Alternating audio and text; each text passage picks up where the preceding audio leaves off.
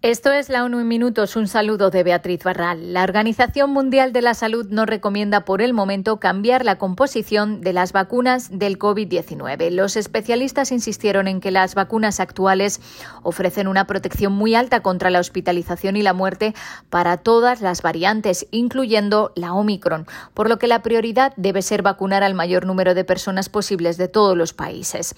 A medio plazo, si puede ser necesario desarrollar vacunas que prevengan la infección. En este momento, la OMS no tiene ninguna intención de aconsejar un cambio en la composición de las vacunas, dijo el doctor Michael Ryan, el director de emergencias de la organización. Ryan insistió en que todavía hay que recopilar más información y tener un debate abierto y transparente basado en las necesidades mundiales para que no sea una decisión individual de ninguna compañía que dicte lo que el mundo necesita. Ante el posible desarrollo de nuevas vacunas, el director de la organización, el doctor Tedros, advirtió que a menos que cambiemos el modelo actual, entraremos en una segunda fase todavía más destructiva de desigualdad en la vacunación.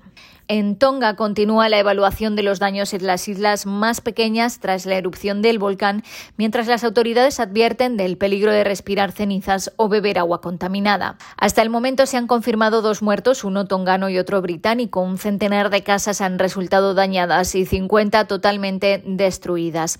En la isla de Tongatapu, donde está la capital, hay daños a las infraestructuras, sobre todo en las zonas costeras, pero los centros médicos están funcionando con normalidad. Para evitar las consecuencias de las cenizas hay que permanecer en interiores, llevar mascarillas si se sale y beber solo agua embotellada, dijo el portavoz de la OMS.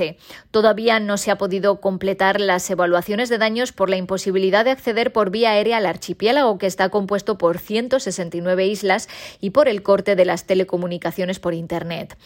La Oficina para la Coordinación de Asuntos Humanitarios indicó que preocupa especialmente la situación en las islas de Mango y Fonoi, prácticamente a nivel del mar y desde las que se han emitido señales de auxilio. El Gobierno ha enviado equipos de evaluación.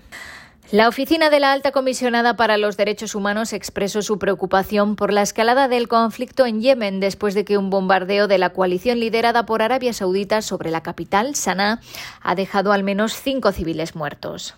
Los muertos son cinco miembros de una misma familia, entre ellos dos mujeres y un niño. Según la Oficina de la ONU, en lo que va de enero ha habido 939 ataques aéreos de la coalición dirigida por Arabia Saudita frente a los 1.074 de todo diciembre. El bombardeo fue en represalia a los ataques con misiles y drones por parte de los hutíes contra el aeropuerto internacional de Abu Dhabi y una zona industrial cercana que dejaron tres civiles muertos. Escuchamos a la portavoz de ONU Derechos, Rabina Shamdasani. Las partes en conflicto deben tomar todas las medidas posibles para verificar que los objetivos son realmente objetivos militares y suspender un ataque si se hace evidente que el objetivo no es militar o que el ataque sería desproporcionado. El incumplimiento de los principios de distinción y proporcionalidad podría constituir un crimen de guerra. Y la Agencia de la ONU para los Refugiados de Palestina, la UNRWA, solicita a la comunidad internacional 1.600 millones de dólares en 2022.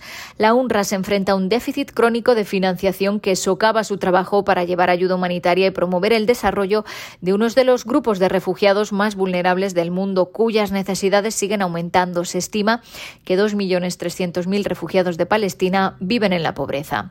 Si el presupuesto se financia completamente, la UNRWA podrá otorgar préstamos de microfinanciación financiación por valor de 31 millones de dólares, mejorar estructuras en los campos de refugiados para crear entornos más seguros y saludables y entregar asistencia en efectivo y alimentos a los millones de refugiados afectados por las crisis humanitarias en la región. Hasta aquí las noticias más destacadas de las Naciones Unidas.